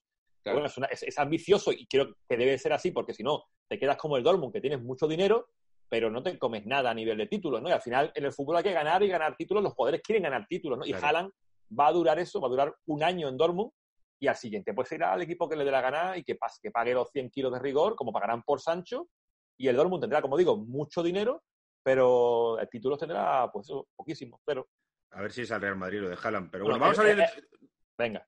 Los dos melones. Primero Jovic y luego Dembélé, que eh, además hace poco hicimos el 11 paquetes de lo que llevábamos de temporada y estaban los dos. Vamos primero con Jovic. Este tío, ¿qué? ¿Es, A ver. ¿Es bueno? ¿No es bueno? ¿Qué? ¿Está loco? Mira, yo, a mí la gente podrá sacar tweets seguramente antiguos. Yo puse tweets en que a mí me encantaba Jovic y no me escondo. O sea, a mí Jovic en el, en el- Es lo que decíamos, que al final un equipo, un jugador es, es parte del contexto que le rodea, es parte del equipo en el que está. No puedes desli- de- de- desligar a un jugador del esquema en el que está. Está en Alemania, que es una liga que a lo mejor no es lo competitiva que puede ser, yo creo que sí, en equipos a partir de Bayern para abajo es competitiva. Pero es un e- estilo de juego distinto al que se juega en Alemania. No hay defensas tan cerradas como en España a lo mejor. El Madrid se va a encontrar con defensas cerradas. El Eintracht Frankfurt, pues a veces es un juego más directo de transiciones y ahí tiene un poquito más espacios, ¿no? Y además tenía a Rebic, tenía a Sebastián Haller y tenía a un Philip Kostic que le surtía de balones continuamente a, a Luka ¿no? Y a mí me parece un rematador de primer nivel, con mucho margen de mejora, obviamente tiene veintipocos años, pero claro, lo sacas del Frankfurt, de ese ecosistema tan propicio para él y lo metes en el Madrid, que claro, el Madrid pues es, lo que es, ¿no? Es el equipo del máximo nivel y es muy difícil llegar y decir, ah, voy a meter 30 goles. Y aparte tampoco tenía muchos minutos, ¿no? Para jugar lo que jugaba. Y claro, cuando lo juegan, el tipo, bueno, se le pueden ver cositas de lo que digo, ¿no? De rematador, de área, de, de que le llegue un balón y que la va a clavar, ¿no? Entre los tres palos, seguro.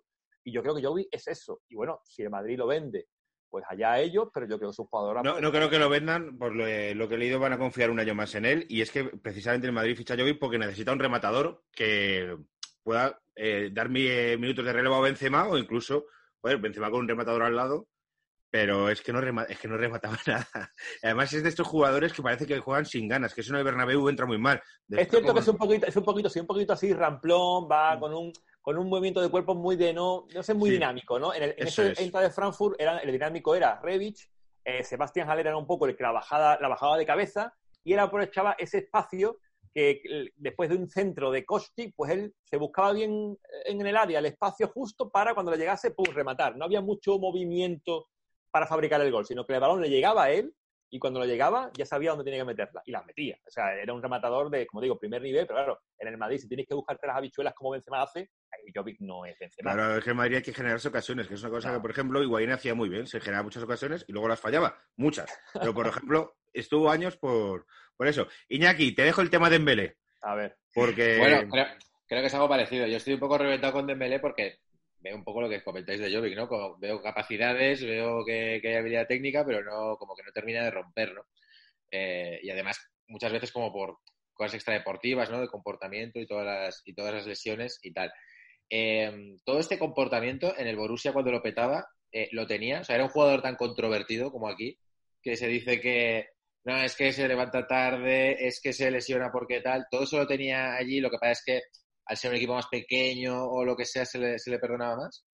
a ver, no, no trascendió, no trascendió mucho que tuviera un comportamiento fuera del campo eh, díscolo, ¿no? El, el tipo tenía bien su casita, no sé si estaba rodeado de su entorno, sus primos o su familia y tal, pero no un comportamiento así extraño fuera del campo. También tuvo suerte con el tema de lesiones, que se lesionó una vez en la temporada aquella, fueron 10 días, creo, por algo de la cadera.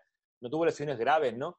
Y bueno, encajó muy bien, Tomás Tuchel lo gestionó, creo, muy bien, le dio el espacio que necesitaba, le dio libertad, no lo ancló una banda, sino que le dijo, bueno, tú puedes entrar por dentro, puedes un poco tener libertad, y es un jugador que necesita esa libertad, ¿no? Y claro, en un Dortmund sin la presión que tiene un Barça, ¿no? O sea, él yo creo que llegó al Barça con, con muchas ganas, cuando uno tiene tantas ganas de demostrar cosas, al final, no sé, se, se puede exponer demasiado a que le puedan pasar cosas como la que le ocurrieron, ¿no? De decir, voy a jugar aunque tenga la lesión, quiero jugar porque quiero demostrar, quiero demostrar, y pum, te lesionas otra vez, ¿no? Y al final concatena una lesión tras otra y la, la moral del chaval pues va por los suelos. A mí me parece un jugador, recuerdo un partido Inglaterra-Francia en, en, en Saint-Denis, en el que Mbappé y, y Dembélé es una auténtica locura, claro, en un esquema más de salir al contragolpe, más de tener muchos espacios, porque Dembélé con espacios te destroza. Claro, sin espacios, dame a Neymar, pero con espacios, dame a Dembélé. Sin duda, no tengo ningún tipo de, de duda en ese sentido. A los dos también, evidentemente, con espacio, porque Neymar con espacio también es una bestia. Pero Dembélé necesita ese espacio por delante para ser determinante. Y en el Barça, pues no lo encontró, se lesiona y, claro, pues eh, una tras otra, pues te hace un jugador que ahora mismo yo creo que sigue siendo aprovechable, porque es muy joven, pero es una pena que la mala suerte que ha tenido en el. Barça. Yo creo que lo, lo que pasa es lo que dices, ¿no? Que esos equipos alemanes, eh, joder, al final estás fichando una promesa, no estás fichando. O sea, no es lo mismo cuando el Madrid ficha a Cross o cuando el Barça ficha a Vidal del, del Bayern de Múnich, que fichas jugadores como, digamos, de ese primer nivel de equipo grande, ¿no? que alguien de Borussia, de tal, que necesitan como su aclimatación. O sea, que al final es una apuesta. Que Dembélé se paga a precio de Neymar, digamos, Claro. pero al final como que todavía había que, que cocerlo un poco más, ¿no? Y con Jovic creo que pasa parecido. Yo es lo que, es lo que opino, que quizá no están, todavía no son ese jugador referente. Y esto enfoca con la pregunta que te quería hacer. Haaland sí que, sí que es ese jugador, del que se, porque está que- hablando, se está hablando a nivel de Mbappé. ¿Es, es así? ¿Es- A es- ver, Hay, una burbuja alrededor de Haaland que a lo mejor no la estamos comiendo aquí en España un poco. No lo sé, ¿eh? A ver, eh, España es que lo que tiene tener prensa deportiva a diario es eso, ¿no? Que, que nos, nos liamos la manta a la cabeza porque cuando vemos una portada y ya venga, hay que hablar del, del- del- del de hoy. Ahora es Havertz, hablemos de Havertz. Ahora es Haaland, ¿no? Y eso, lo que te decía antes, en Alemania no pasa. Yo me he acostumbrado a esa rutina de no tener que hablar de, de nombres cada día, ¿no? Soy español y estoy en Twitter y tengo que comentar de todo lo que se habla. Pero en Alemania, afortunadamente, no pasa eso, ¿no? Dicho esto, lo de Haaland yo creo que es un tipo diferente. Es un tipo diferente por un aspecto clave que yo lo detecté, no, no, no me considero especial, pero me fijé simplemente en ese detalle. Jugando con el Salzburgo en Champions, con 18 o 19 años, ¿no? En el, el pasado invierno, ante el Nápoles, marca dos goles al comienzo del partido y marca el tercero, que es, un- ojo, es un hack trick en Champions para un chico que acaba de debutar en Champions con 18 años. Y en vez de volverse loco, quitarse la camiseta y decir, gol, he marcado tres goles, el tipo, cuando marca el gol, se para en seco. Pero en seco es, se marca el gol y se para en seco, mira a sus compañeros y dice, eh, eh, calma, calma, que lo pueden anular por fuera de juego, que tal y cual. Sus compañeros locos, y él, eh, espera, espera, espera, espera. O sea, es un tipo mentalmente, que me di cuenta, este tipo va a hacer algo porque este tipo mentalmente está por encima. Es y lo ves, lo ves competir con el Dortmund y el tipo festeja los goles de sus compañeros como, como si fueran suyos. O sea, está metido en el partido con una intensidad, está concentrado al mil por mil y eso en el fútbol moderno es clave. Y eso le da unas condiciones físicas y técnicas que el chaval tiene para, mo- para moverse, para sacar de quicio a los centrales. Eh, y después de cara a portería es casi infalible. Me parece un jugador con un futuro prodigioso, pero ojo, también puede ser a lo mejor un paquete. Como Sí, sí, sí, que los jugadores jóvenes, claro, la historia al final te dice que mm, puede ser muy prometedor con cierta edad, pero si la, la vía te da por unos caminos, lesiones y demás, pues al final puede acabar en eso, en un paquete. Son cuatro años menos que Dembélé los que tiene Haaland, 19 años. Es del año Es una 2000, locura, es que- es una locura. Y Sancho lo mismo. Sancho, en este caso Sancho es un poquito también más con la cabeza eh, un poquito me parece regular, un animal. Ese tío me parece un animal. No, no entiendo cómo se le escapa a una cantera un, un tío así.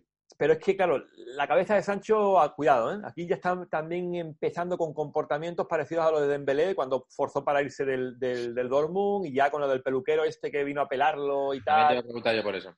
Sí, bueno, vino a pelarlo y el tipo, pues, las fotos en Instagram. Está por lo visto, llegó también eh, después del regreso, por lo visto, llegó tarde, eh, se fue a, Inglaterra, llegó tarde y por eso no jugó las primeras dos jornadas después del regreso. Estaba un poquito también fondón, un poquito más gordete. En ese sentido, es un jugador también un poquito más de eso. Me dejo llevar por lo bueno que soy, pero si el chaval se aplica y es, como digo, un poco jala en ese sentido, lo de Sancho es espectacular. Es un- el balón pegado en el pie, eh, capacidad para jugar por la izquierda, por la derecha, por dentro.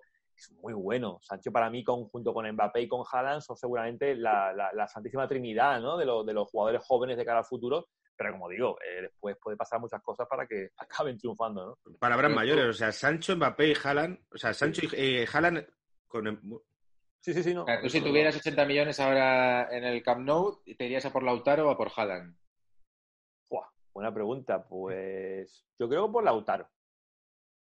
Creo que Barcelona necesita algo ya inmediato. Algo inmediato, algo que a la gente le alegre y sobre todo que Messi se sienta a gusto. Porque eso en el Barça nos olvidamos muchas veces de que Messi, eh, como todos los grandes jugadores, veíamos el documental de Jordan, ¿no? Al final, Sí, un ganador competitivo exige, exige de lo que tiene alrededor que sea también, que esté a su altura. Y Messi exige que esté a su, esté a tu- a su altura. Y casos de que no han estado a la altura de Messi, bueno, ya, la broma se, se hace sola. eh, iba a hacer Claro. un chiste, no, no, no voy a hacerlo. No, sí, la- se la hacía sola la broma, obviamente. Pero mm, yo creo que Messi tiene que estar a gusto con lo que le rodea. Y Jordan, pues estaba a gusto con Rodman, con Pippen, y ahí estaba el equipo lo, lo que ganaba. Y Messi necesita a Neymar, necesita, yo creo, también a Lautaro, porque creo que también él habrá pedido que Lautaro sea un poco el que le acompañe en el post Suárez. eh, y Suárez se ha demostrado, ¿no? Para mí Suárez es el fichaje de este regreso de la liga. Cuando la gente dice, no, el Barça tal, digo, es que, es que vuelve Suárez. Ojo, es que no es el Suárez de 2015, pero es que no tiene que serlo, cojones. Es que Suárez de 2015 ya no va a ser eh, eh, el de ahora, pero Messi va a pegar palmas con las orejas, teniendo a Suárez al lado. Eso es así. Creo que la clave de la liga es cómo vuelve Suárez y cómo vuelve Hazard. Ahí va a estar eh, gran parte de la liga. Creo que a Sí, Suárez le va a costar eh, volver por la edad, pero es que tampoco necesita estar muy en forma Suárez. No, Que Su- Suárez ha habido tramos de su carrera que ha jugado con barriga y ha metido goles. Y cabo, Hazard sí que necesita estar en forma por cómo juega. Y es que eso puede ser la diferencia. El, sí. el Hazard Suárez en menor medida. Hazard, por cierto, porque Suárez se que ha vuelto un poquito... Hazard ha vuelto finísimo. Ha vuelto finísimo. Ha tenido la despensa, el armario de los bollos, le han puesto un candado. ha vuelto muy fino. Muy fino. Estaba... Ha reventado el Pokéball. Sí, sí, sí. Eh, madre, madre mía. Eh, oye, ahora que hablabas de... No sé cómo vamos de tiempo, ¿eh? Creo que tenemos Nada, que- terminamos, terminamos en, Pero te quería preguntar, porque hablabas de lo de Sancho... en ci- cinco que- minutitos y, y dejamos a Vale. Juan, porque claro, en, en Alemania la una y media es prácticamente la hora de la merienda. está Sí, ya- nada estamos ya a punto de, de jornada de Bundesliga y tengo que trabajar, así que habrá que ponerse ya a preparar un poco la jornada. Vale, yo, yo nada más te hago porque es que comentabas esto y me parece muy jugón además para nuestro programa. Lo de Sancho y Akanji, ¿no? Que les han multado porque han traído un peluquero. Eh, Sí. Les ha multado el Borussia porque han traído un peluquero y encima el peluquero colgó en Instagram que estaba ahí sin distancia de seguridad ni tal. Eh, mi pregunta es, ¿es el mayor acto de indisciplina de un jugador alemán en la historia de la Bundesliga? Porque no se han oído cosas... Yo no tengo historias de paquetes de, de, de, de juerguistas, de no sé qué y tal. No sé, es un poco el cliché alemán este como de gente Ahora tengo que pensar, bueno, de hecho, Pero mira, ese perfil existe, ese perfil del, del casano por la noche o al hotel y eh, existe en Alemania. Aquí lo que más se recuerda es eh, en Alemania, ¿eh? de gesto así un poco que la gente le sorprendió públicamente, fue lo de Giovanni Trapattoni, que dio una rueda de prensa que es historia en Alemania. Eh, de, hecho, de hecho, Trapattoni hace publicidad ahora para una marca de supermercados, una cadena de supermercados, hablando, haciendo un poco broma de esa rueda de prensa, que la gente les recomiendo que la ponga, que ponga Trapattoni, Bayer, eh, Press Conference o algo así, que da una- un discurso en un alemán italiano, maravilloso, pero actos de disciplina, bueno, creo que también que Christoph Daum eh, consumió cocaína y fue también muy, muy hablado en su momento, pero yo recuerdo como gesto así de indisciplina o más gesto de un alemán, yo recuerdo cuando Effenberg le sacó el dedito a, a la afición de la Alemania, después en el Mundial del 94, creo que fue en el 94 después del partido ante Bolivia o Corea del Sur, no Corea del Sur, cuando empataron ante Corea del Sur, sacó el dedo a la afición de Alemania y lo sancionaron. Y de hecho no jugó más con Alemania, quiero recordar. O sea, es lo, lo así que yo recuerdo de gesto de indisciplina, público, porque aquí sorprende mucho ese tipo de cosas, ¿no? Bueno, Eh, y, y un, Van- un Van Bommel haciendo cortes de mangas en el Bernabéu. Vamos ejemplo, a, a mencionarlo también. o si vamos más lejos todavía... Esa me la, comí, me la comí yo en el estadio. Eh, que Van Bommel. Bueno, también hizo cortes de manga Giovanni, ¿no? El de Sí, Barça, ¿no? sí, sí, sí, sí. Pero Van Bommel, tío. Era Van Bommel, que había jugado en el Se Barça. poco que se ganó nuestro corazón. Nos ganó el No. Bayern de Múnich en casa, bueno. Recuerdo. Como decía, recuerdo. ¿no? Aquí, bueno, Hones, por ejemplo, Uli Hones, el presidente, expresidente ya del Bayern, que bueno, que, que, que se defraudó a- a- al fisco y lo metieron en la cárcel, ¿no? O sea, como... Pillao. o sea, Aquí, en, España no, en España no se pisa talego, ¿eh? Es lo que te iba a decir, que aquí en Alemania mm, este tipo de cosas las miden al, al- al detalle y estuvo dos años en la cárcel. También te digo, como un rey ¿eh? en la cárcel, aunque no sé si puede decir como un rey en la cárcel, pero bueno, estuvo, muy, estuvo bien, estuvo tranquilo, pero dos años en la cárcel en el talego y el tipo tuvo que pedir perdón públicamente, aunque dicen que pagó también la multa, que todavía por ahí hay un dinero que no se sabe bien dónde, dónde está, ¿no? Pero bueno, dejando eso de, de lado, en Alemania digamos que se pagan, ¿no? Responden, responden al tópico de que son pocos casos y resuenan mucho. Es que este caso ha sido muy característico porque el, el Borussia les ha multado, ha habido como un gran escándalo, en cambio aquí en España se fueron de barbacoa estos, los de Sevilla y tal, y casi la, la, la actitud general era como de... "Pff, sí, es que, es que Otra, otra buena es, bueno, la primera, antes de la del peluquero, pasó con el entrenador del Augsburg, Heiko Hellrich, que en la cuarentena que tienen que pasar los clubes, o pasaron ya, de hecho, antes de empezar la liga, siete días en un hotel, él estaba en el hotel con el Augsburg y salió porque no tenía a comprar pasta de dientes y comprar gel de, de baño a- al lado del hotel en un supermercado. Se le olvidó incluso coger un carrito, que estaba obligado a coger un carrito, y el tipo lo dijo en rueda de prensa. Dijo, mira, he cometido esto y yo mismo me autosanciono y no voy a sentarme en el banquillo del próximo partido. Un Él mismo, porque realmente la liga te prohíbe, digamos, ciertas cosas en cuarentena y en casa y tal, co- como lo del peluquero, pero eh, a los entrenadores le da un poco más de vía libre porque no tienen contacto directo con los jugadores y por tanto no iban a sancionarlo. Pero él dijo, no, no, tengo que ser ejemplar para mis jugadores y por tanto esto no está bien y me voy a sancionar y no voy a estar en el banquillo. O sea, hasta ese punto llegan los alemanes, o sea, imagínate. Sí, sí, sí, sí, sí. Qué locura. O sea, y esto es que, claro, la- claro, sie- siempre es como el tópico este de la idiosincrasia, ¿no? Pero, eh, o sea, pero es tan así, o tú que ya vives allí dices, no, lo que pasa es que, porque no hay programas diarios, pero luego los jugadores y tal, o sea, o la No, sociedad... mira, aquí, aquí la actitud ejemplar, aquí yo siempre digo, el alemán tiene dentro de sí a un maestro y a un policía. O sea, son, ellos, eh, ellos son, las normas son estrictos, ¿no? Y con el, con ser cívico y ser ejemplar, bueno, había un político, no recuerdo el nombre ahora, que dimitió, era segundo de Merkel o también metido por ahí en algún ministerio, porque lo pillaron, mm, una, copió la tesis de la universidad. Copió Bueno, la bueno, tesis de la bueno. universidad Y es que Bueno, la ya, bueno, Claro, pero claro. que co- co- co- copió y el tipo salió a la luz y al día siguiente dimitió. Me voy porque es total. Bueno, O sea, bueno, bueno. aquí en Alemania la gente, digamos que ese tipo de cosas la miden mucho y es y los alemanes son muy muy ejemplares y muy yo bueno, yo en Alemania a ver, se me han pegado cositas como lo de la puntualidad, habrá cosas que a lo mejor no, que soy un poquito más pues a mi bola y más espontáneo, que también te digo, la espontaneidad aquí se echa en falta, ¿sabes? de vez en cuando, pero bueno, yo el alemán lo respeto mucho cuando voy a España y siempre me dicen, "No, alemán es cabeza cuadrada." Digo, "Sí, pero mira, ahí están, funcionando." Claro, claro. y tienen, y tienen un sistema ahora que, que- que- no se cae ni con una bomba nuclear. Y te das cuenta, por ejemplo, cuando encuentran una bomba eh, bajo el suelo de la Segunda Guerra Mundial, la que lían para, para de- de- de- la- lo que es la, mm, sacar a la gente ¿no? de, de una barriada completa y no se queja nadie y todo el mundo cívicamente se va a un kilómetro a la redonda eh, sin estar en su casa. O sea, no sé, hay ciertas cosas que uno va viendo con el paso del tiempo y dice, joder, eh, yo quiero traerme, cuando algún día regrese a España, si algún día vuelvo, traerme conmigo ciertas cosas de este comportamiento, porque después llego a España en verano de vacaciones y estoy comiendo con mi familia y me tienen puesto de fondo el sálvame, me tienen puesto de fondo la, la otro y yo me agobio, me agobio de oír tanto grito, porque en Alemania, que- y creo que es por el tema, por el tema lingüístico, en Alemania muchas frases terminan con el verbo, de manera que hasta que no terminan la frase no sabes de qué va la- la- lo que quieres decirme. Por tanto, hay que, hay que esperar a que termines de hablar para no pisarte. Por tanto, eso en televisión lo ves en un debate y ves que la gente pues nunca se pisa. Siempre hay pip, pop, pip, pop. Y vas a España y te encuentras con estos programas que me agobian. Me agobian, sinceramente, cuando se están pisando continuamente. Y yo me, me- me entro en nerviosismo porque no estoy acostumbrado. Aquí te digo, aquí es todo más tranquilo en ese sentido. Por temas lingüísticos, por temas de historia, por temas de cultura, por lo que sea. Pero bueno, Alemania es un país para ver antes de decir los alemanes son tal y cual, que es una cosa que hacemos mucho en España, de opinar de todo sin tener ni idea, y la gente, "Ah, los alemanes son tal y cual. Espérate, vente a Alemania y opina, porque en Alemania la gente sabe vivir, disfruta mucho, las terrazas están siempre llenas, en verano es, es divertido, eso sí, el invierno pues lo prefiero pasar en, en A mí Huelva, eh, esta cuarentena me ha fastidiado el viaje a la, eh, la fiesta de la cerveza de primavera de Múnich, que me iba con mi Uf, señora a mira, pasar un fin de semana allí. Y eso ¿A me lo ha fastidiado la- Pero a cuál, a cuál, a cuál.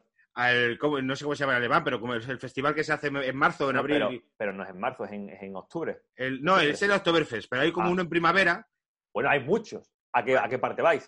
A Múnich, íbamos a ir a Múnich, yo qué sé, a Múnich Ah, capital. Puede ser la, la, la Star Via Fest. Eso, eso, eso, iba a ir a eso. Y, Vale, vale, que iría a llevarme unos tirantes. Lo que pasa es que no Uy, encontraba uy. de mi talla. Digo, la voy a liar. Bueno, Ojo con, ojo con la fiesta esa que, que la Star Via Fest es una cerveza de más graduación de la Paulaner, que no sé si son el doble de graduación de una normal. Es como verte un litro de vino o una cerveza y ojo que beberse una ya te pone ya... voy a ir en octubre a Oktoberfest porque nos ha dado Iberia un bono. Lo típico, en plan, no te damos la panoja, te damos un bono. Ya te lo gastas cuando está- quieras. está cancelado el Oktoberfest. ¿Está cancelado? Pues entonces no voy a ir. No voy a ir. Pues me hacía mucha ilusión ir a, Una a una tío. cosa de esas y disfrazarme, disfrazarme con los tirantes. y Porque estuve en Berlín, estuve en Berlín en, eh, y fui a un sitio donde van los turistas. Los eh, eh, un bar de guiris. Era un bar de guiris, porque ponían la Macarena y ponían el ahí si te pego. Pero era de esos de coger la jarra y darse hostias.